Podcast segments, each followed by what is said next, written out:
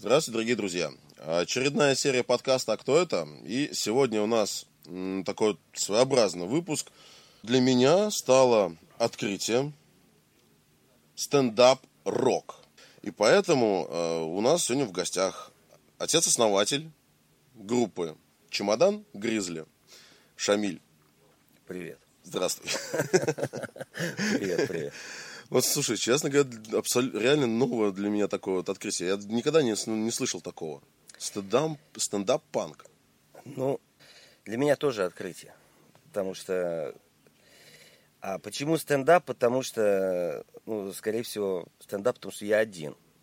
Что, когда на телевидении это называется, да, зачитать стендап. Встает один репортер возле камеры и зачитывает что-то. Ну, вот так же на сцене, поскольку я один на сцене, Поэтому, скорее всего, это стендап. А по стилю это ближе к панку, нежели чем там каким-то другим э, течением музыки. Поэтому вот обе этих аббревиатуры, они э, при сложении, наверное, и говорят вот об этом проекте, как визитная карточка. Чемодан Гризли. Чемодан Это Гризли. вот уже существует пять лет, правильно, проекту? Да, в семнадцатом году мы сделали первые треки, но а первый дебютный альбом официально у нас вышел только в этом году.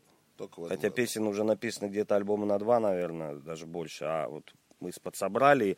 Сейчас же нужно, чтобы считать официальный выход, не просто выход пластинки там, а это должен быть, должен быть интернет-релиз обязательно на стриминговых платформах с подписанием бумаг и прочего. Вот в- уже получается в 22 году мы это сделали. До того, как вот у вас группа образовалась, да, как вот сделали релиз. Вообще, по образованию кто вы, кем вы работаете? Слушай, ну по образованию я с 2010 года не работаю в наеме. По образованию я педагог, э, учитель английского языка. Ого.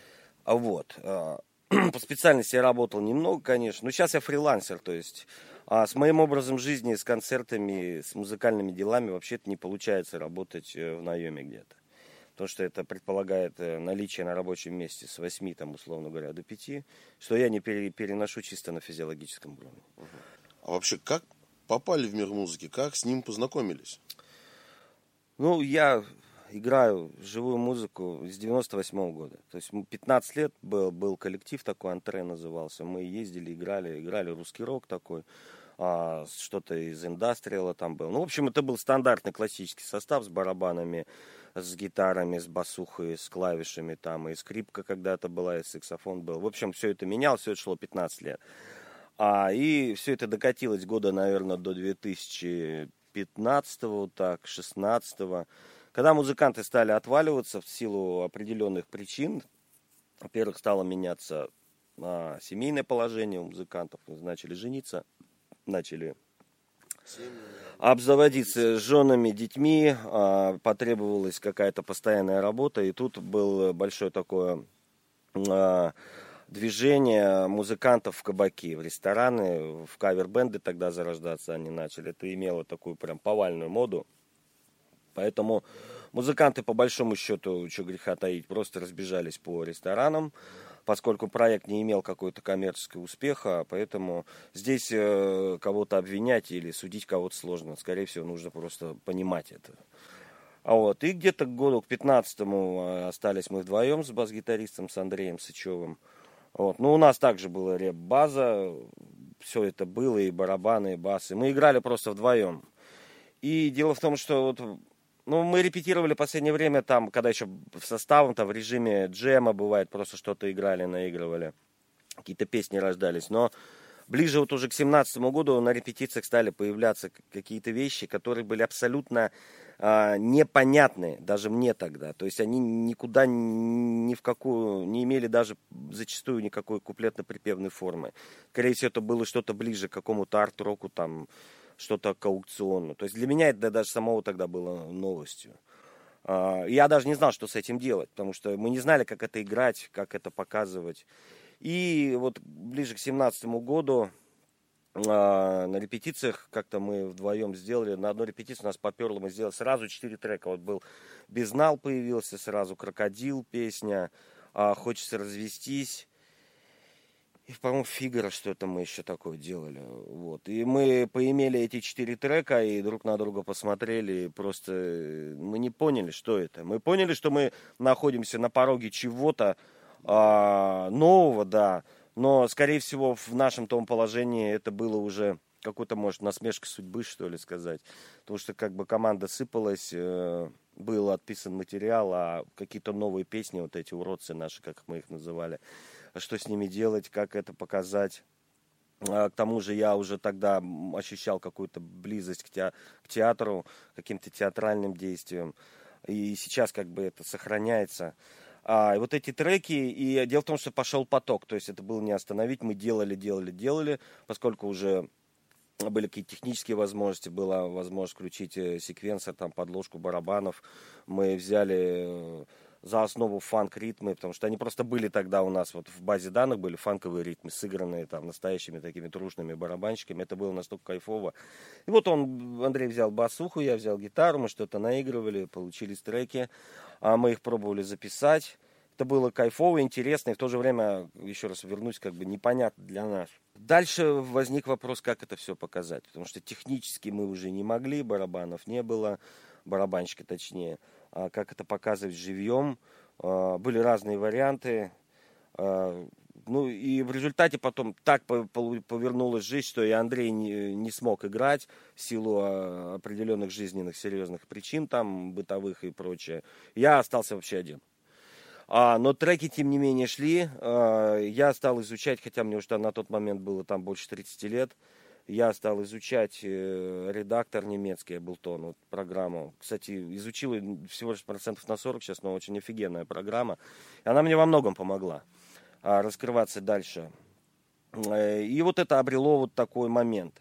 А потом, когда были накоплены треки, уже возникла какая-то программа. А это надо было как-то показать на сцене. Костюм, костюм попал ко мне случайно, то есть сам внешний облик, э, скорее всего, был взят от э, фотографий. Был такой художник, а, арт-специалист такой, Влад, по-моему, Мамышев, Монро. Он уже ныне не живой. Вот такой был э, ну, художник во всех смыслах этого слова. Мне понравился его облик. И я почитал про этот костюм. Это костюм 30-х годов, то есть все такие англича, а, англичане, криминальные авторитеты в Англии а, именно такие бонды, острые козырьки. Вот чему, причем почему-то вот откуда это взялось, э, вот эта кепка. И э, я связался с... Э, у нас в городе такой был некто господин Овчинников, это модельер. Я связался с ним и отослал ему фотографию. Что самое интересное было, он достаточно известный человек. Когда я ему отослал фотографию, говорю, мне нужно шить костюмы. Параллельно я стал читать его интервью, где вот у него журналистка спросила, а что вы больше всего не любите шить? Он написал, я больше всего не люблю шить костюмы. И тут я пишу ему письмо с этой фотографией. Но он спросил, зачем тебе это? Я ему отослал эти треки, что его, наверное, вообще привело в какой-то полный ступор. Он сказал, я ничего не понимаю в этом.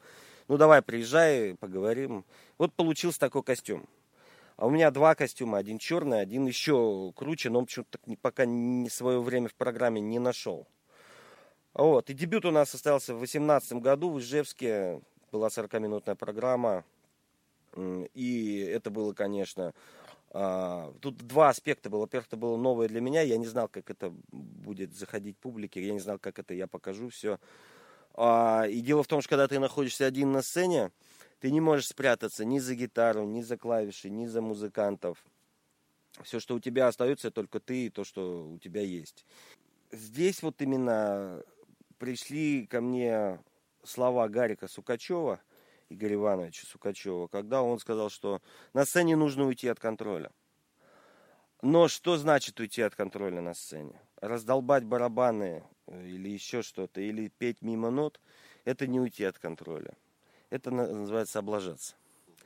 Вот. А поскольку путь вот к чемодану Гризли лежал еще через вокальные занятия, я занимался классическим вокалом, причем это было в 30 лет, я пошел заниматься вот с нуля там. У меня было два преподавателя академической школы, одна была выпускница а, Гнесин, э, Академии Гнесин, Гнесинки, второй был такой преподаватель просто вокала в музыкальной школе, в детской. Причем я ходил в детскую музыкальную школу, такой 30-летний дядя. Там дети бегают, и мы там эти вокализы.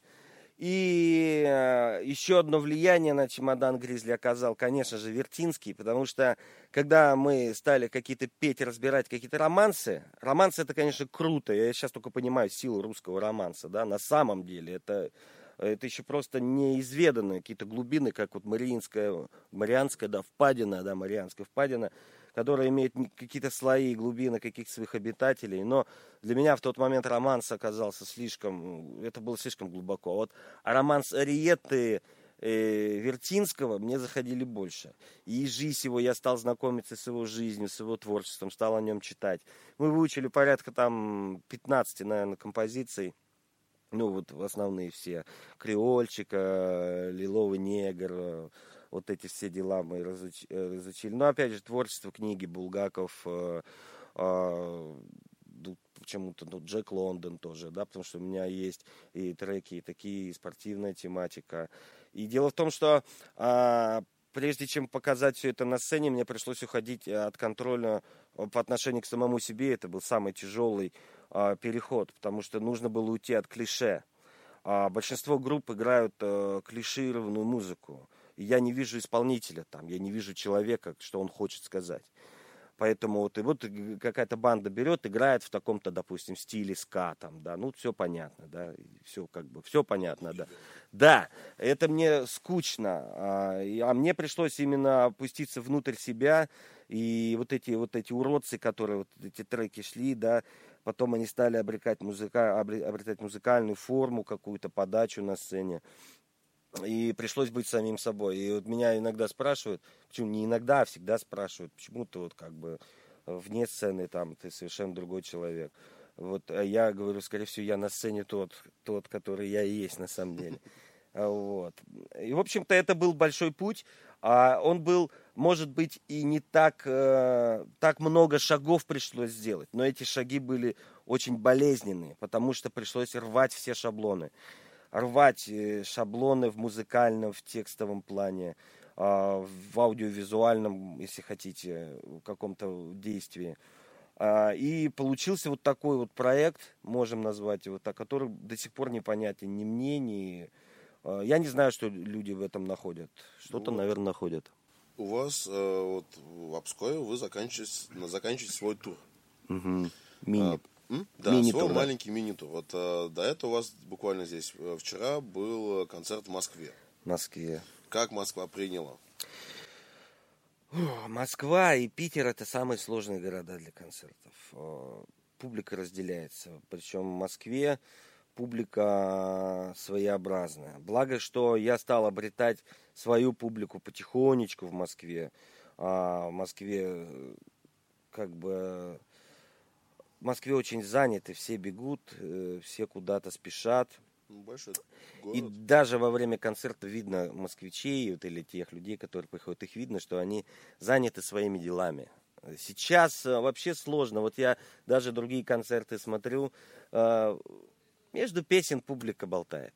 Музыкант перестает играть, а оказывается, публике-то ничего не надо. Интересно, да? Вот. Э, в Москве было вчера один из самых, э, за последнее время, лучших концертов. Это лучший концерт в Москве, который был, потому что была достаточно такая теплая атмосфера. Были уже люди, которые пришли непосредственно послушать а, мой проект.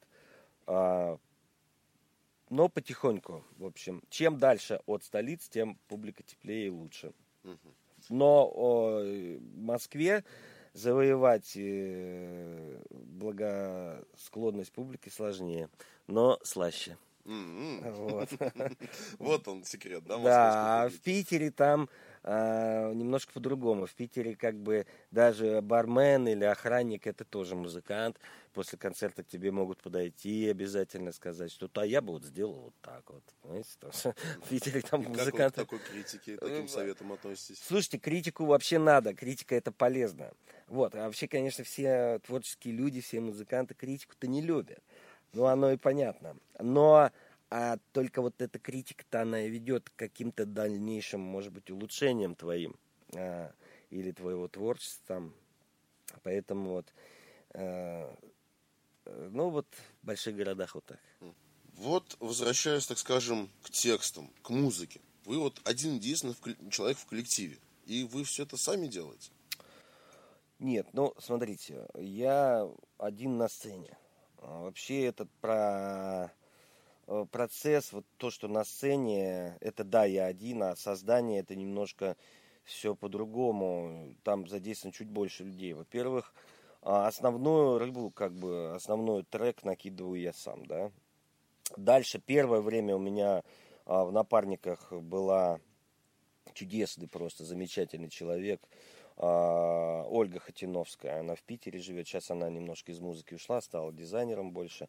Вот, э, первые шаги были с ней, и по, те, по технической части она мне помогала. Вообще она музыку слышит, и это очень важно, потому что я музыкант такой посредственный, мягко говоря. А вот она вот именно как через фильтр, через мембраны пропускала все эти треки, что-то улучшала. Большинство вот трек «Праздничек» мы с ней сделали, «Фигара» сделали. Первые треки мы делали с ней. А это пошло как бы Почему с ней получилось? Потому что я у нее много советов спрашивал, чисто в техническом плане. Как записать голос, как вот э, этот канал, тот канал, там вот это чисто технически. Ну и потом это переросло в какую-то творческую коллаборацию такую.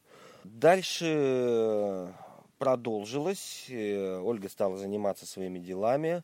А была такая, и есть такая группа FPG из Нижнего Новгорода, и я знаком с ними. Там был такой бас-гитарист у них Евгений Руль а, с которым с которым дальнейшее сотрудничество у меня началось. То есть мы сейчас, а, поскольку Женя басист, он вообще мультиинструменталист, я отправляю трек, Женя играет бас-гитары, записывает живые гитары, может поиграть клавиши, да все что угодно. То есть я отправляю трек ему, он его дорабатывает, аранжирует, то есть проводит большую часть работы. И вот буквально за последние а, два, наверное, года треки качественно улучшились. То есть вот весь этот альбом вот дебютный мы перезаписали практически все треки, переписали голос. И я, то есть я ему отправляю, благо интернет позволяет, он делает какую-то минусовку, и голос я еду писать к нему. А, к тому же сейчас мы, мы продолжаем сотрудничество, а, но дело в том, что это не имеет какую-то потоковую э, форму, потому что когда-то идут треки, когда-то их нету подолгу, и нечего делать, по сути. Вот. А сейчас мы сделали еще ви- аудиовизуальный ряд. То есть видео сделали на 10 треков. У нас 10, ну, то есть если задний проектор будет когда-то, а мы можем показывать видео. Сейчас технически только это решаем. А работал я с питерским а, дизайнером, а, визуализатором таким, Марком есть такой дяденька, очень интересно. Тоже я с ним знаком только в интернете. Вот мы делали, вот 10 треков сделали. Поэтому а, все это творчество, это всегда какая-то коллаборация, всегда какое-то сотрудничество. А, и всегда полезное, потому что человек со стороны, он может привнести, и это очень важно. Потому что когда человек тебя понимает, тебя чувствует, он в трек привносит то, что нужно привнести, то есть он ничего не ломает. А может и кардинально что-то менять, но в конечном итоге все это идет только на пользу.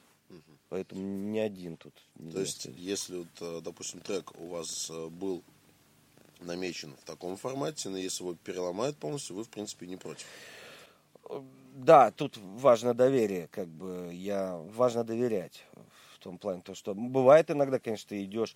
А дело в том, что основная канва, она все равно есть, ее не сломаешь. И что-то, ну, можно немножко дэнса добавить, ну, немножко что-то там поострее гитара, что как бы я больше люблю. Вот. А поэтому важно, чтобы каждый делал свое дело. Если человек сечет в музыке, в аранжировке, в записи, в мастеринге, важно довериться. И тогда и человек чувствует свою свободу и причастность, когда никто не лезет советами там или не учит кого-то жить.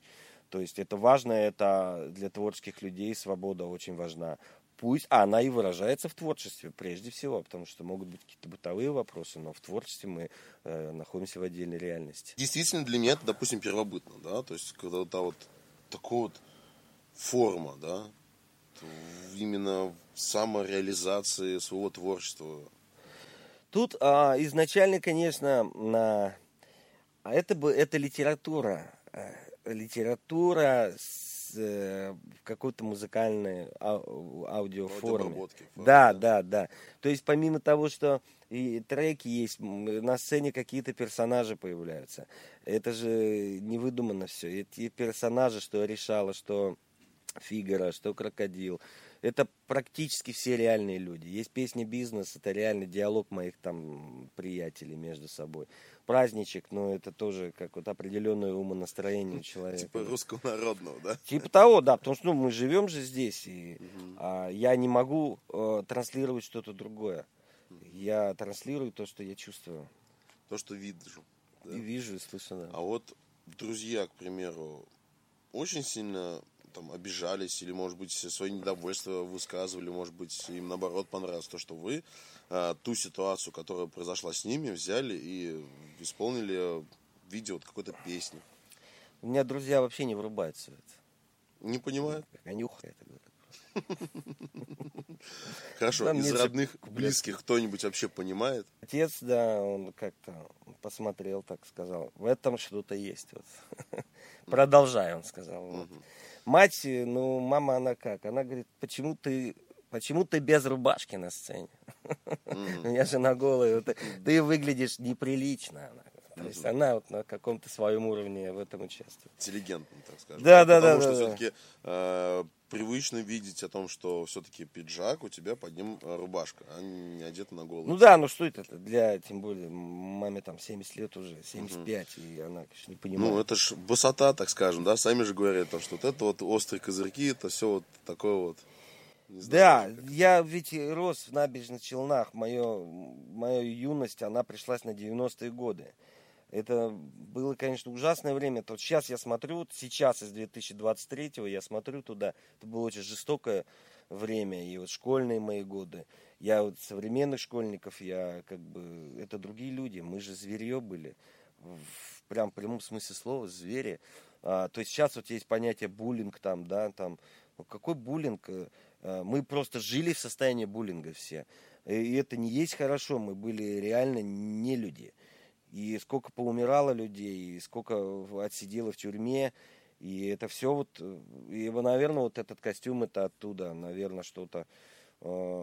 Причем ведь э, это только форма, а мы наполняем ее содержанием каким-то. И вот на это, э, в этой смеси выходит какой-то персонаж. Вот. Что даже как бы интересно. Нет, повезло, я учился в спортивном классе, и а, спортсмены как бы были на счету всегда. Мало то, что я учился там по баскетболу, там все высокие были, особо не дадут в обиду одноклассника, да. А играл в хоккей еще. И, а в хоккее вообще это было в двором клубе, это весь криминалитет был, всегда играл в хоккей. То есть почему так получалось? Вот все вот, а, у всех, у кого были, все, кто на штабах профилактики были на учете в МВД, они все играли в хоккей. Вот. И... Но, а сейчас, когда прошло время, я этих ребят встречаю, это уже мужики, там двое-трое детей. Кто остался, еще говорю, да. И нормальные люди стали все, да. Вот. Но было такое время, вообще вот а мы же живем в разных, Россия всегда разная, да, вот а, я видел даже, вот мне 42 года, я видел Россию там, постсоветскую Россию, Россию двухтысячных, там, да, два внедорожника в семье, да, потом Россию там вот 2010-х годов, да, вот сейчас Россия 2020-х, это другая страна, все меняется, и, и за этими трансформациями даже не успеваешь. Вот если, допустим, Англия, она всегда такая статичная, да, вот там в одном доме живет несколько поколений, да, а мы в России каждое поколение себе свой дом всегда строит. Все какие-то вот перетурбации. Наверное, в этом-то в этом, наверное, и беда нашей страны, то, что вот как-то постоянно какие-то, мы живем, как будто вот постоянно какие-то землетрясения идут у нас свои вот здесь внутренние. А вообще вот мысль, к примеру, взять какие-то исторические события, то, что там, а, вот взять тот же самый, да, стендап, да, где-то шутят э, про там, про политиков где-то, про, это, про ситуации, которые, да, жизнь такие острые, по-настоящему острые жизненные ситуации. Их обыграть э, не было мысли. Дело в том, что вот смотрите, юмор это вообще вещь очень тяжелая, очень трудная. Я как-то вот, вот когда это все делалось, я съездил, э, имел такое удовольствие, очень был такой experience, это называется. Я а, участвовал в проекте Так, Comedy Battle был такой. В Москве. Да, к Шпенькову ездил. Я показывал им праздничек, да. И имел разговор, причем, а вот а, там есть группа USB такая. И они сидели на кастинге. Часть группы там. Я по именам, к сожалению, не знаю, но а, это очень серьезные люди, потому что юмор это очень серьезно. Юмор это взрыв шаблона. То есть вот идет человек, идет, это не смешно. Идет подскользнулся, это уже смешно. Поэтому в юморе в основном мужчины, потому что интеллект должен быть, как бы не хочу принизить женщин, но мужчина в этом плане, он более острее. Все художники, все вот комедианты, это, как правило, мужчины. Потому что ты должен выстроить конструкцию, убрать какой-то пазл, и получается смешно. Вот я рос, конечно, не на этом э, не стендапе, да, не на Камеди Клабе, я рос на Карцеве, на Ильченко, да, это вот Карцев, до сих пор я преклоняюсь. А вообще плеяда советского кино, это же гениальные артисты, что Леонов, что Миронов, что Караченцев, ну, это море-море артистов, да, это были профессионалы, вот, вот к ним стремиться хочется мне, а, потому что а, вот это глыбы настоящие. А что касается юмора, да, а что касается шутить на злобу дня, я ведь, понимаете, в, час, э, в какой-то степени ведь э, и автор этого проекта, еще и заложник его. А дело в том, что я не могу что-то делать на заказ. В этом-то весь и прикол, что вот идет трек, ты не понимаешь, откуда он взялся. Это как, какие-то собирательные образы, какие-то ситуации пережитые. Э, вот как я смотрел интервью с Вициным, да, он сказал гениально, записывайте все, даже одну строчку. Это же все по чуть-чуть. Потом Борис Борисович Горбенщиков. У него говорит, я говорит, могу четыре строчки несколько лет с собой носить. Они находят применение в какой-то песне там через определенное количество времени. Поэтому здесь ты работаешь как транслятор, поэтому ты не можешь что-то заказывать. Единственное, ты можешь что-то сказать, сказать чему-то да, а сказать чему-то нет. Вот, вот этот трек идет в работу, а дальше идет коллаборация, ты отправляешь трек, он тебе кажется хорошим, получаешь не всегда лицеприятный ответ. Вот, и какие-то выборы есть, сделать этот трек, сделать вот так. Вот. Поэтому а в этом-то это есть чистая магия. Тем творчество-то и а, да, оно тем и манит, что мы на входе одни, в процессе мы другие становимся, и на выходе у нас получается что-то вообще непонятное. Наверное, такие мастера, как э, э, наши режиссеры, да, там Гайдай или э, ну, куча наших режиссеров, да, которые снимали комедии, наверное, они могли понимать, э, что будет на выходе. Для меня это загадка до сих пор, что будет на выходе из какого-то трека, из какой-то программы. Поэтому это безбрежный мир, поэтому Э, что-то на заказ здесь не получается. Возможно, у меня просто нет достаточного уровня профессионализма, чтобы что-то делать на заказ. А, как бы, а это, наверное, дорого стоит, чтобы ты, вот, например, а помните советские песни, там, если с другом вышел путь, да, это же гениальные песни, да, а ведь это был заказ, вот дают композитору, нужно вот сделать э, музыку для мультфильма. Он сидит вот буквально раз, веселей, там дорога, без друзей меня чуть-чуть, без друзей меня чуть-чуть.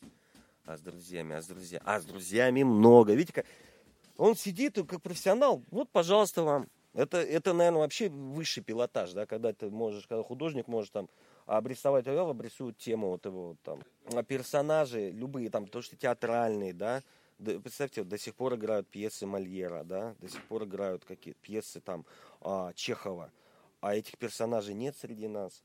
В советское время были свои герои, там, да, Шурик был, но он был понятен, это был вечный студент, там, да. Сейчас с персонажами, наверное, проблема, в этом и проблема российского кино, я думаю, что нет персонажей. Понимаете, публике интересно, когда она узнает себя, а, когда она видит какое-то отражение своей жизни.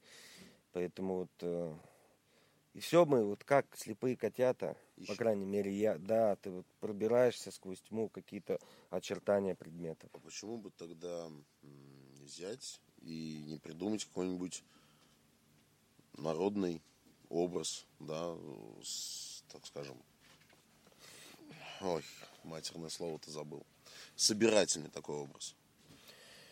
Ну, как бы самое... Того же самого, когда, вот как Шурика взять, того же самого студента. А дело в том, что народный образ его невозможно придумать.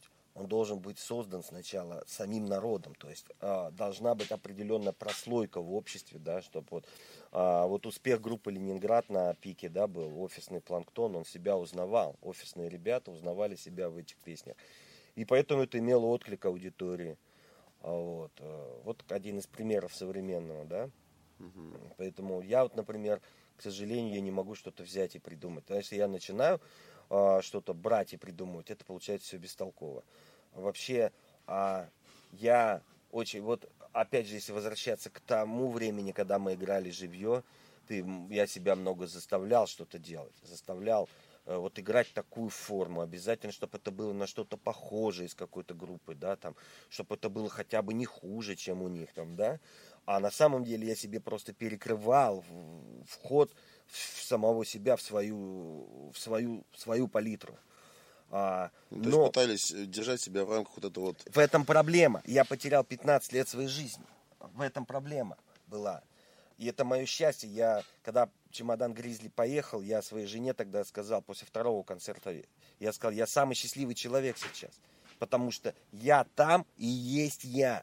И если у кого-то загораются глаза на сцене, э, на, в зале, и это имеет отклик, значит, я попадаю в цель. Значит, все правильно. Пусть это не имеет большого успеха, пусть это не приносит денег больших, да, но я жив, мы живем один раз. И я живу, что вот в этот момент я живу правильно. Вот вы занимаетесь э, журналистикой. И когда вот это же тоже действие, да, и когда вы раскрываете какого-то персонажа, вы становитесь причастны к этому. Вот именно здесь и сейчас. Через несколько лет это будет иметь другую окраску. А вот здесь и сейчас вы с персонажем и э, вы находитесь в этом эфире тоже. Как это в настоящий момент. Да, да. Вот, кстати, по поводу супруги. Как она вообще вот э, относится к вашим вот этим вот гастролям, концертной а Она программист, она математик. Это совершенно... Я вот... Матем... Меня математика бесила всегда. Я в третьем классе я не понимал деление там. А в школе я не понимал математику. То есть вот этот x гонять. И в конце вот пишет, x не равен нулю, и все радуются. Я не понял, ну и не равен нулю, и что дальше-то? Если мы берем там, читаем «Мастер Маргариту», да, глава, там, персонажи, краски, запахи, цвет, да, движение какое-то, времена года, там, ну, кучу-кучу картины мира, да, ну, это гуманитарный склад. Математики, они кайф получают от другого. А вот мы вот математическую модель тоже важно. Музыка это тоже математика. Да. Вот. Вот, кстати, один из наших гостей сказал о том, что существует математический способ написания песни. Да. То есть определенные аккорды, определенные ноты, Гармонии, да. да, они настраивают человека на то, чтобы вот он ему хотелось слушать. Да. Мысли вот именно прибегать к такой формуле были? Вот смотрите, это инструментарий, а, и чем ты лучше им будешь владеть, тем ты быстрее найдешь себя. Но не иначе. Я а, не врубался в творчество Дэвида Боя. Я вообще не понимал, что это такое. Я заставлял себя, заставлял себя слушать. Ну что за херня, да? Вот этот голос где-то далеко, вот вдоль тональности там он где-то поет, рядом с нотами там. Какая-то пластмасса. Я не понимал. И вот я занимался вокалом год, два, три, там мы ставили голос дыхание поставили, а отправили звук в резонатор и все. Но идет развитие вот играет, вот когда ты не занимаешься музыкой именно вока, вокализа, не поешь а, с преподавателем, ты тупеешь. А когда ты вот постоянно на этой волне, организм так устроен человека, ты слышишь другую, другие ноты. И вот после только того, как я пошел заниматься, и вот эта вот муторность, вот этих занятий, это влом, это надо ехать, надо распиваться, и дети как на дурака смотрят, и вахтерша сидит, ну что тебе дурак какой-то, ходит уже лысый, ходят заниматься, да, там, вот а ты открываешь для себя новые горизонты. И после этого я стал слушать Дэвида Боуи, и я понял, что это же просто какое-то неземное существо. То есть мы можем взять, вот вы говорите клише там, вот играет группа там Iron Maiden, вот альбом, вот группа ACDC, да, там прямые барабаны, все, риф идет, все круто, да. Но Дэвид Боуи был настолько художником, он в одной песне мог совместить это. Вот Причем, вот как у нас был Курехин такой, да? Это наш Дэвид Боуи был. Да жаль, оборвалась жизнь, да? Настолько был светлый человек, я смотрел интервью тут. Но надо понимать, что у Дэвида Боуи было классическое музыкальное образование. То есть он взял, он взял всю, э, взял всю школу, а потом сказал, а давайте мы возьмем и немножко переставим переменные. Вот как журналист, вот он должен уметь свет выставить, звук, писать. Он может писать 15 лет одно и то же. А потом сказать, а давай-ка камеру поставим вот здесь. Или снимем вот там, в той локации. И, и он понимает, что он открыл что-то новое. Но он этого не сделает никогда, пока 15 лет не будет ездить в составе какой-то съемочной группы. Тарантино. Светорежиссер был в Голливуде, таскал софиты.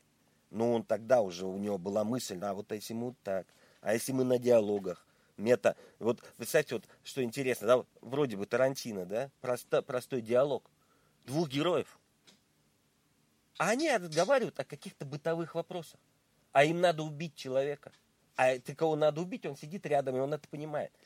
Понимаете, вот как вот чеховский спектакль, да? Вот два стула, вот сидят два персонажа, они говорят ни о чем, а жизнь идет. И зритель это понимает, что жизнь-то идет, а на сцене нет ничего. Да, кроме двух стульев. Так же и у Тарантино. Вот они говорят там пирсинг на языке, да, или там, а как что ты пьешь, какую ты там, а, какие сэндвичи ты предпочитаешь, да, а напряжение растет. Вот художник, да, он какими-то простыми инструментами подводит человека совершенно другим мыслям. Вот эта метареальность, э, метаирония – вот это для меня было открытием. У Тарантино, прежде, у Дэвида Боуи. Но прежде чем вот этому прийти, на этом моем я могу ошибаться. А почему молодые музыканты вот, да нам не надо, да заниматься надо всем. Музыкой классической заниматься, прежде всего. Вот я тут недавно наткнулся, вот, восход солнца, да что где когда, бам-бам-бам, та-та-та-та-та, та-дам. И когда ты смотришь даже в Ютубе, вот яма, да, оркестр сидит. Они так херачат. Ну какой там рэп? Ну о чем говорить? Вы понимаете? Сидит там Штраус, по-моему, написал, да? Он каждому расписал. Тебе играть то. Там сидит тетка такая, да, у него такие литавры, что ли. Бам-бам-бам-бам. Она сидит всю дорогу курит. Но когда надо, она как даст и дальше курит. Понимаешь? Вот это кайф. То есть а, это вся математика она вот пройдена, а дальше человек, обладающий этим как бы умением, он говорит, а давай вот так, давай вот так. Но без этого не получается. Это основа должна быть. Поэтому дилета, дилетантство, оно возможно в молодости, конечно. Это тоже особое. То есть бывает вот 18-20 лет, раз успех, да, не важно, там, это журналистика, может быть, художник, музыкант, там, киноактер. Почему нет? Но это редкость по крайней мере, я не попал в эту. Я позже все, у меня зажигание позднее. Позднее пошло. Да, да. Как в «Жигулях». Типа того, да. Э, так скажем, вернемся к моменту, да, приема публики, концертов. А вот сколько фестивалей-то за спиной у вас? Ну, слушайте, э, вот я-то как бы застал-то многие фестивали. И застал в разном качестве их. В разном качестве. И был свидетелем многих фестивалей и участником был. И в составе э, другой команды, вот я ездил на фестиваль «Улетаю» в Ижевск. Раньше это, ну, понимаете, вот а, чем ближе к 90-м, тем был, фестивали были чище, они более были рокерскими. Они были менее коммерческими, может быть, да? Но это был шанс для молодой команды показать себя. Сейчас практически невозможно. Вот э, я был в фестиваль там до 98, 2005 год или 2006, Оренбург. Клуб, да, Оренсток был фестиваль такой. 80 команд. 80 команд, три дня. Всех загнали в один клуб, представляете, там 80 команд по 4 человека, там вот 300 человек сидит, да, это, это такой шалман был. И вот три дня это шло, вот это, это действие, да. Потом улетай был, э, три сцены один хедлайнер был. Вот Калинов мост приедет вечером, все придут. Сейчас фестиваль начинается, две сцены, и там хеды начинают с 11 утра играть. Понимаете? А я как бы был всегда в андеграундной тусовке, в, молод, в молодой. И нам-то было приятно туда пробиться-то, вот, э, поиграть там на сцене, там. Это, это, конечно, всегда интересно. А с Гризли, э, так вот, понимаете, ситуация какая. Тут вот вроде бы фестивали, ковид был два года, и фестивалей нету. И мне на фестивале очень сложно пробиться, потому что у меня в основном кавер, камерная программа. Что там один человек, ну, организатор не всегда понимает, что это да, какой-то человек в какой-то кепке. Понимаете? А, конкуренция... С праздничком приехал. Да, конкуренция большая, да, вот. А, посчастливилось мне поиграть в этом году в фестивале в Пскове. Где он проходил-то? Да, в Подосборском как раз проходил да, четырехдневный я, фестиваль. В Изборске да, я ночевал. Потрясающий 22. город, вот крепость там, да, поиграли. Вот, ну это все интересно. Вообще фестивали это круто. Как вообще попали на этот фестиваль? Но тут у меня путь всегда, мы же легких путей не ищем. Первый раз в Псков я прискакал, э, была группа, как она называлась? Паприкс, по-моему, угу. питерская. И это было, наверное, года три назад, что ли. Я приехал просто, вот поиграли, отборочный тур был на фестиваль. Я приехал своим ходом с Питера, там, на поезде. А, на автобусе я ехал сюда. Вот с этой группой мы здесь играли, у Семенова. А, дальше больше, дальше он меня приглашал на эти два фестиваля, но был отмены этих фестивалей были из-за ковидов. Вот раз мы не смогли, два не смогли, вот этот год получилось. 22 Да, вот прошлый получается уже прошлый. Угу. Вот. Э, всегда это, конечно, круто. Другой момент, что очень все быстро и публика меняется. Вот надо листать. Вот смартфон берешь, нету времени. Треки слушаются максимум 7 секунд. 12. Ну, куплет-припев. Давай следующую. Да, всего много. Народ, э, раньше фестиваль, концерт рок это был событие. Потому что ты мог прийти, пообщаться, с кем-то встретить. Дело молодое, там, девочки, мальчики, да, там, музыканты. Сейчас ты можешь, не вставая с кресла, просто листать ленту. Вот. Это для меня лично, как для меня не радует этот факт, да. Потому что мы как-то от... трагедия. мы отстраняемся друг от да. друга. И Нет буду... будущее это будущее одиночки. Вот у меня сын растет, вот ему 5 лет. Я так думаю, э, это будет поколение колоссального одиночества. То есть люди будут настолько отчуждены друг от друга, э, что не знаю как. Но это будут другие люди просто. Угу. Ну вот взять концерт от этих 90-х годов, да, когда настоящий андеграунд был, и вот взять Добрый рок, Псковский э, фестиваль. Есть в чем-то сходство? О, чем любой фестиваль в любое время хорош? Ты можешь э, знакомиться с разными группами. Вот в этом году какие-то ребята играли втроем, я уже не помню. Но настолько мне понравилось.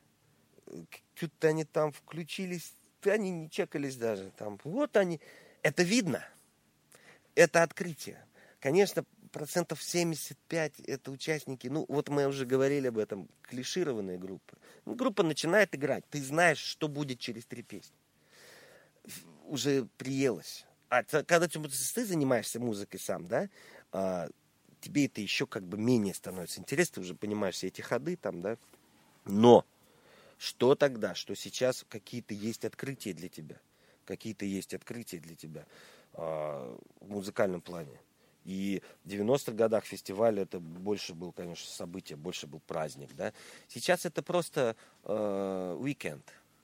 Куда Просто съездить, провести да. выходные, развеяться. Да, публика больше любит шашлык и пиво сейчас, чем какую-то музыку. Что-то новое для себя открыть, узнать. Да, а если как бы что-то слушать, это на слушать хедлайнера, да, ну как уж там вечером прийти. А в это время пролетает куча молодых команд, которые просто остаются без внимания. Наверное, это правильно. Ну, они на самом деле делают действительно стоящие вещи. Всякие.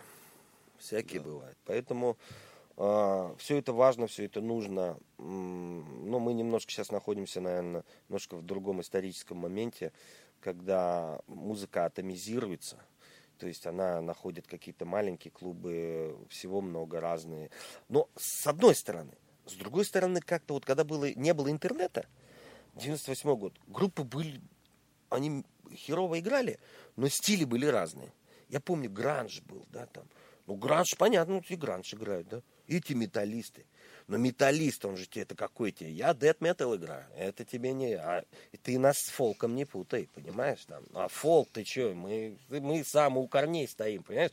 Это было, ну, как шотландцы и англичане, да? Угу. То есть это было, по сути, такая, как бы... Все знали, идентифицировали себя с чем-то, да? Вот. А или там, а мы панки, а мы ска-панк, да, а эти там рокобили, там еще что-то, все были разные, э, да, там, а сейчас как-то все вот да, сейчас еще другая проблема. Тут же, как лиха беда начала. Сейчас, сейчас молодые команды просто не, не чувствуют никаких проблем, играя просто кавера на фестивале.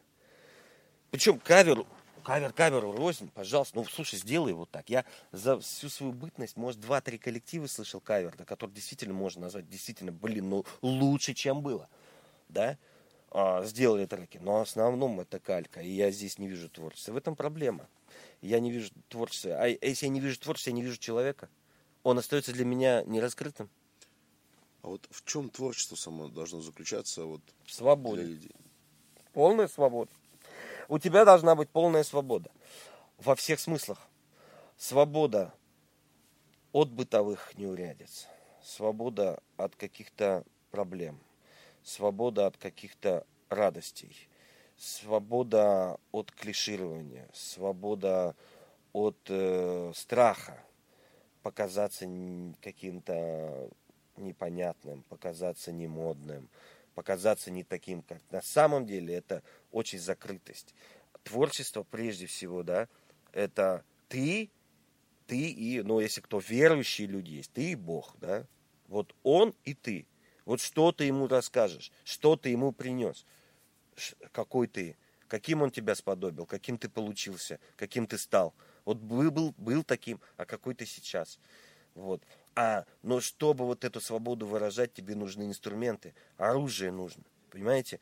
А, в хорошем смысле этого слова. И тогда получается что-то, когда человек владеет инструментом, да. А вот был Дидюля, да, в свое время но это же интересно было, да? Mm-hmm. Это, ну, вот у него свой стиль, да, но он пока то современнил там, да. В свое время еще Зинчук там был, да, играл это все как-то. Классику он переиграл и в таком роковом стиле. Вот. Тоже, ведь это всегда выход за какую-то грань. Это всегда выход за линию. Это всегда нарушение чего-то. Вызов. Ну, выход за привычные всем рамки поведения да. И профессионализм, вот если послушать Фрэнка Синатру, да, ведь он всего на двух октавах там пел, да, но ну, это, как? этому голосу веришь. И вот э, Вахтанг Кикабидзе, недавно ушедший от нас, чувствуется, вот он есть он, вот он такой. Он, может, не берет высоких нот, но он такой, он честно поет. Вот. А это делается только профессионализмом. Ну вот, да, знаете, ну, вот, э, неоднократно вот от наших э, э, гостей слышал такую фразу, что творчество должно в первую очередь быть для людей. С теплотой какой-то, с каким-то смыслом. Нет, не, я немножко не согласен. Ну, как для людей? А ты один, а ты один, вот ты один. Вот, потому что если мы будем сидеть там разговаривать, мы ни черта не сделаем, да? Ну, мы можем писать интервью. Но если тебе что-то нужно, писать картину, ты должен остаться один. А, у тебя есть какой-то инструментарий, какое-то настроение, да, какой-то запал. Дальше ты отсекаешь, вот скульптор отсекает, отсекает, отсекает. Ничего не понятно. Он видит вот так, так, но он отчасти тоже идет по наитию, не знает, как получится. Вот так, вот здесь, а попробуем так. Не получилось, заново так, да. В этот момент он не думает о том, понравится ли это публике или нет. Я думаю так. Он сам мерила. Он сам мерила для начала. Он сам мерила сам себя. А дальше идет еще одно испытание. Понравится это публике или нет? Вот Довлатов при жизни известность не познал. В узких кругах, да. Высоцкий не был принят в союз там э, писателей, да. Это травма. И он понимал внутри, что он тысячи раз народный.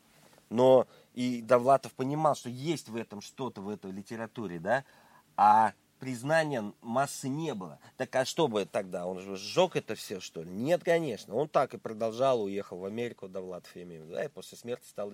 Сколько таких ребят было? После смерти становятся известными. А особенно в России.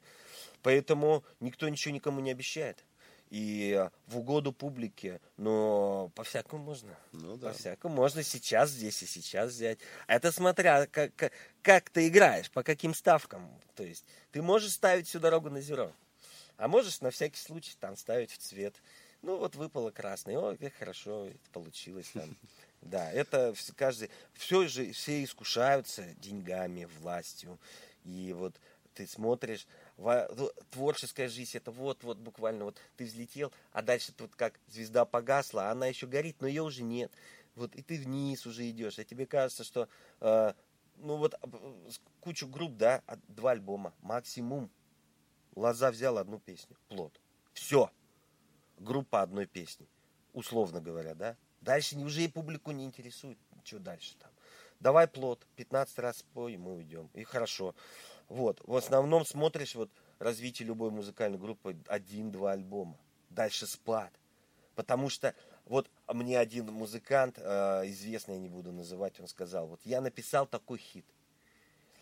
Вот ты знаешь, а следующую-то мне нужно писать круче. А как ты, вот я читал интервью Максима Покровского еще давно.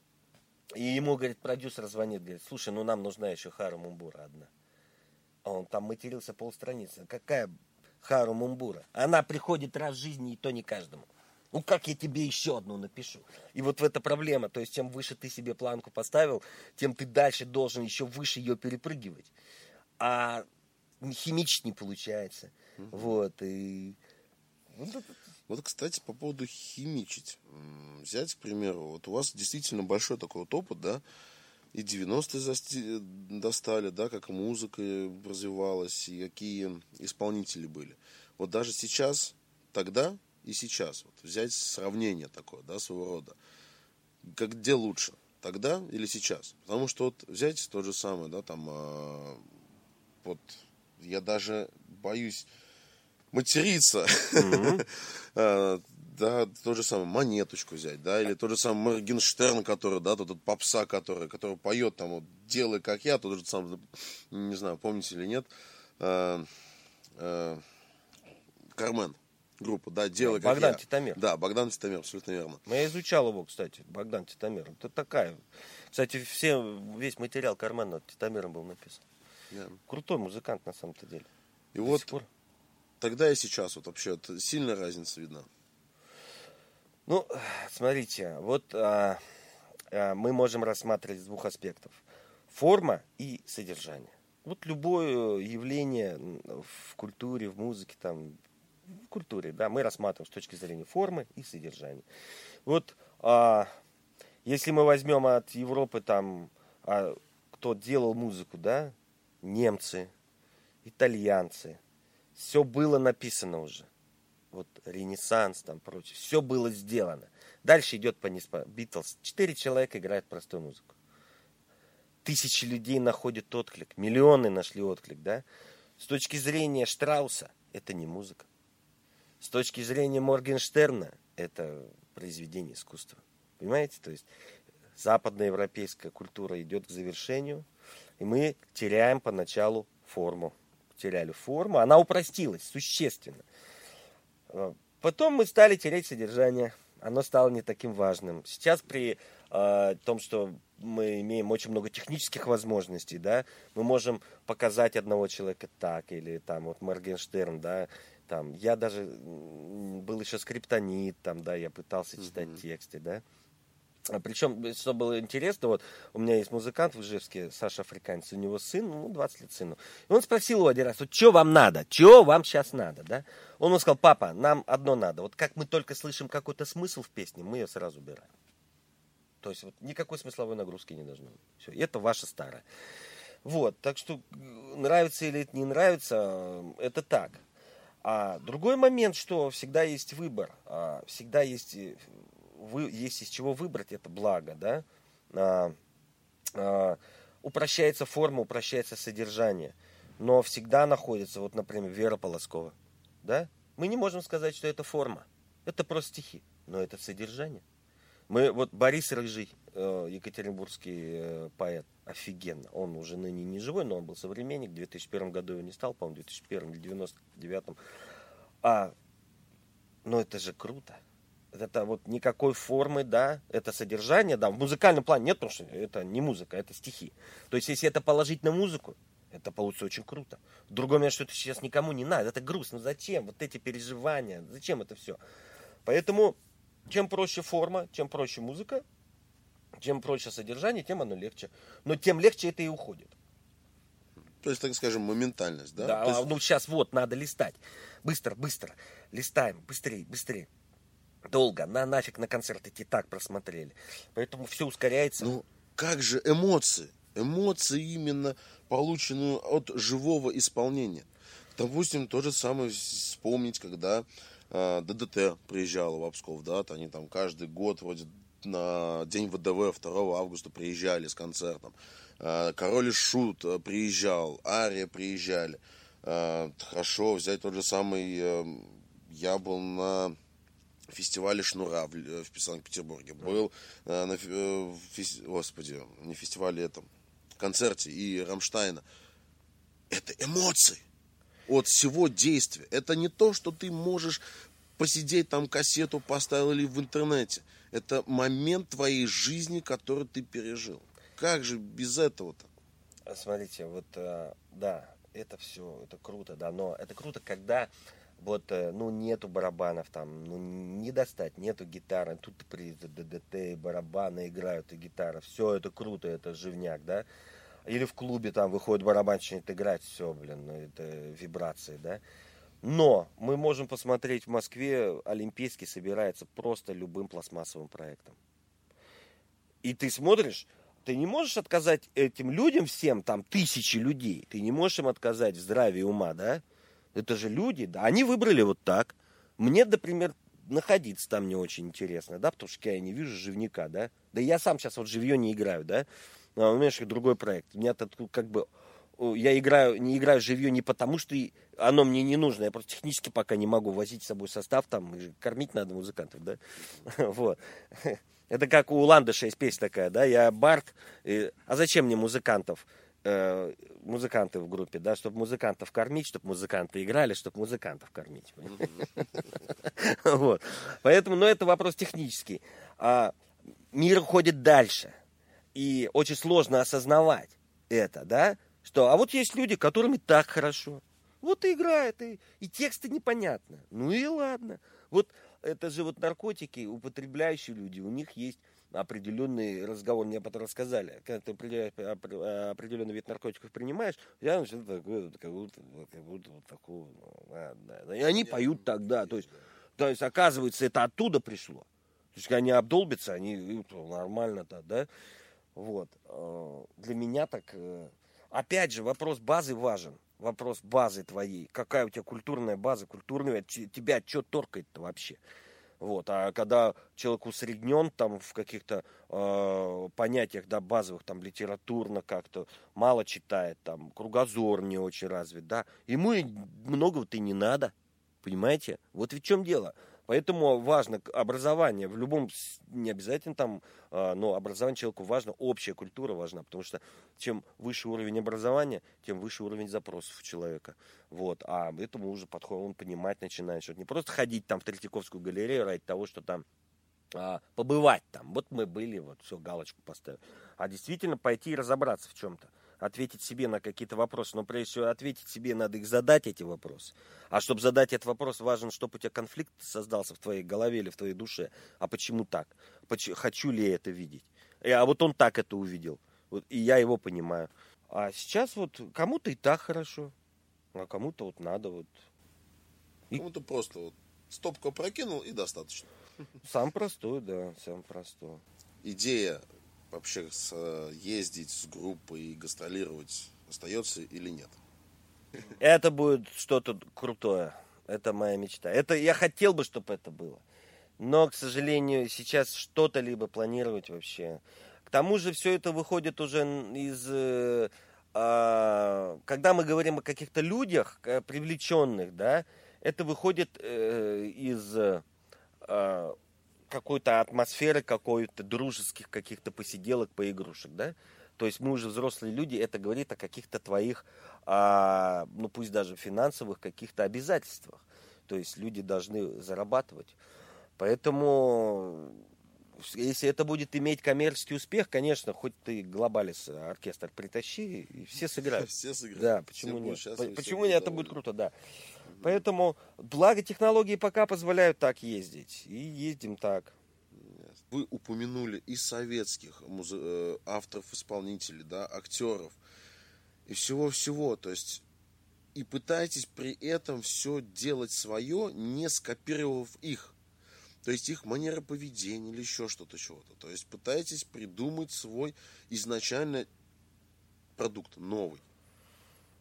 Ну, тут а, а дело, нет, дело в том, что я не пытаюсь придумать. А я, наоборот, а, пытаюсь отделаться от каких-то клише. А, то есть вот то, что во мне есть я, вот я должен быть на сцене я. Вот. А по первости, конечно, это немножко напоминало Мамонова, да, аукцион, но это по форме напоминает. Да, по, да, по содержанию да. другой. Я был на концерте Мамонова, и меня впечатлило, и но больше всего мысль-то у меня закралась, что и, и я смогу еще лучше. Вот что. Но он был технарь, он был совершенно пластичный человек, совершенно талантливый танцор. Понимаете, ну как двигался человек, это, это конечно, нечто. Я вот э, преклоняюсь до сих пор. И я сам еще мне все, я хочу пойти заниматься, нужны современные танцы, да, а, лунную походку, там вот эти все, да, прикольно. Это я посмотрел живьем, вообще супер смотрится. Но это надо пойти и заниматься. Нужно взять вот молодого танцора, заплатить за урок. И не то, что один-два раза, а полгода погрузиться, и какие-то вот результаты через полгода будут. Ну, конечно, надо делать. Вот пока от Петра Мамонова так далеко не ушли, э, а как относитесь к тому, что вот он все-таки уже к старости, на старости лет уже ушел очень глубоко в религию? Вот читали его какие-нибудь мысли, выражения, интервью смотрели, ну, когда он, вот он, он уже... был даже, даже не то, что он ушел, он был глубоко религиозным человеком. Но это его путь. А, дело в том, что а, он нашел утешение в этом. А, прошел, прожил он, конечно, очень наполненную жизнь. И я так думаю, он разрывался ведь э, в противоречиях. А, почему? Потому что он был все-таки энергичен, он был рокер. А христианство, оно предполагает смирение. Да. А как ты будешь смиряться с таким даром? И вот эти его метания, и в этом его была как бы, а, есть такое выражение современное, аскеза его была, да? То есть, то как бы смирять себя, да, от своих желаний, потому что вместе с даром же и не всегда идет одни там а, ромашки, да? Uh-huh. Там же идет и куча негатива и родственники, и тут, и там на кого-то, и здесь гаркнул там, да, здесь ворчишь, ходишь. А, он себя, себя все смирял. Но, возможно, религия ему помогла, а, и не будь он таким религиозным, может, он и раньше бы умер, понимаете, и как-то закончил свою жизнь трагически. Поэтому сложно мне судить э, о, о нем, сложно. Вот слушаю интервью его, смотрю записи, а, ну, видно, что человек разрывался в противоречиях. Да. Вот немножко вернемся к чемодану Гризли. Вот когда юбилей пятилетия группы? Когда вот вообще можно считать дату рождения? 30 марта. 30 марта. Да, я, а почему? Потому что ну, э, я посмотрел, э, паблик ВКонтакте был зарегистрирован 30 марта 2017 года. Mm-hmm. Ну, это будет То есть и также, можно сказать, день рождения группы. Да. Вот за эти почти пять лет. Успехи у Гризли. Помимо вот э, фестивалей, э, помимо выпуска альбома, так скажем, какой-нибудь э, материальная выгода какая-то начинает появляться? Узнаваемость какая-то? Начинает ли куда-то звать?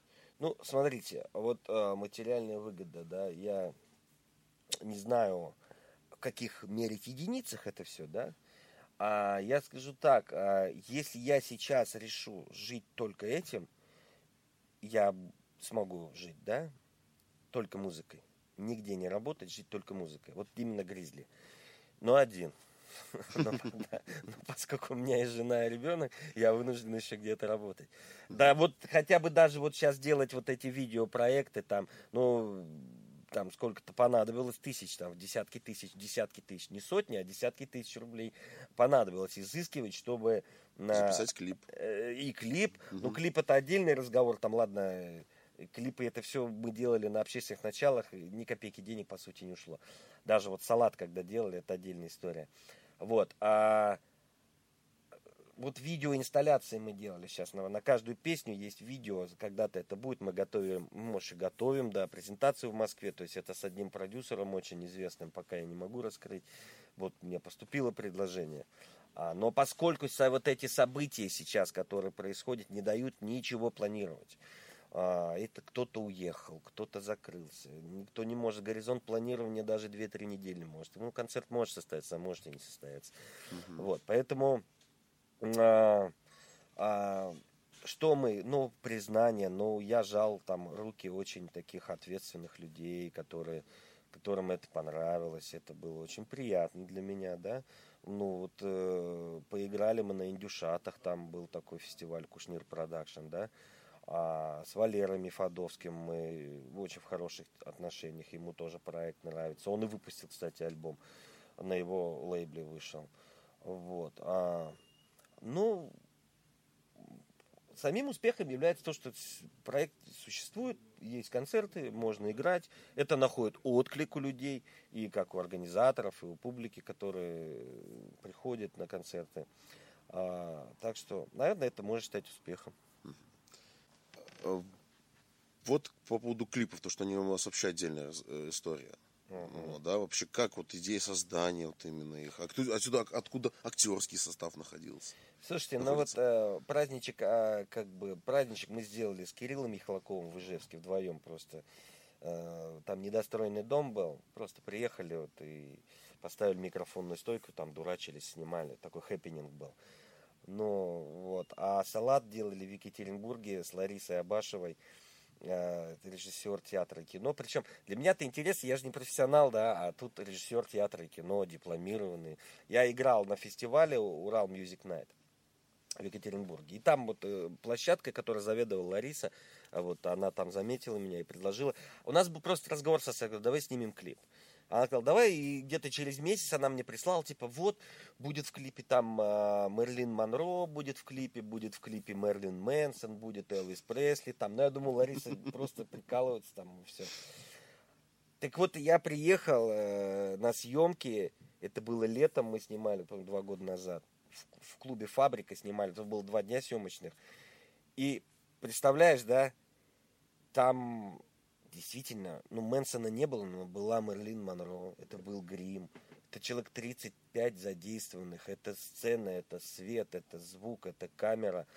А, причем-то был театр Ора, это инклюзивный театр Ора, там а, люди с ограниченными возможностями, да, а вот, но это крутейшие ребята, такие там блатные. Заводные, все, конечно. да, это я поразился. Выкладываются я покруче, чем... просто, да, они театралы такие, причем такие уже просоленные. Вот, и мы делали клип «Салат», там был э, эротическое шоу «Вельвет», там такое есть. Вот девочки там пришли, там танцевали, мы снимали. Первый день мы поснимали немножко, там есть кадры, мы снимали во время концерта группы «Курара». То есть прямо вот э, толпа народу, мы зашли, там снимали стендапы, там немножко набирали кадров. А второй день мы... А, и в этот же вечер мы в клубе остались до 5 утра, снимали сцены там и прочие фортепиано там и все-все-все-все-все. Очень много набрали кадров. Там по отдельности снимали артистов, разные планы ставили там. Второй день мы снимали на студии там, а просто набирали тоже кадры. Это был э, настоящий съемочный процесс со всеми его причиндалами. То есть для меня это было... Новинку что-то, да? Для меня это был первый раз. Впечатлений много. Да, да, да, да. То есть я все присутствовать на съемочной площадке круто. Даже просто сидеть. Когда ты еще находишься в режиме актера там, да, ты еще круче. Вот. И для меня это бы до сих пор остается каким-то сном там, да. До, до сих пор преклоняюсь перед Ларисой Абашевой, да. Желаю ей здоровья, желаю ей процветания творческого там. Э, жду встречи с ней, да. Вот. Ну что же, Шамиль, знаете, в свою очередь, мне хотелось бы пожелать вам, в первую очередь, творческих успехов. Да, продолжать двигаться, развиваться, все-таки выпустить не только, но один альбом, да, также все-таки действительно, действительно, как вы хотите, обратить уже конкретно группой, большим коллективом, э, mm-hmm. гастролировать и удивлять, естественно, людей. Спасибо. Поэтому, дорогие друзья, спасибо большое, что смотрели. Большое спасибо, что слушали. Поэтому до новых встреч в эфире. Всем удачи. Пока. Пока.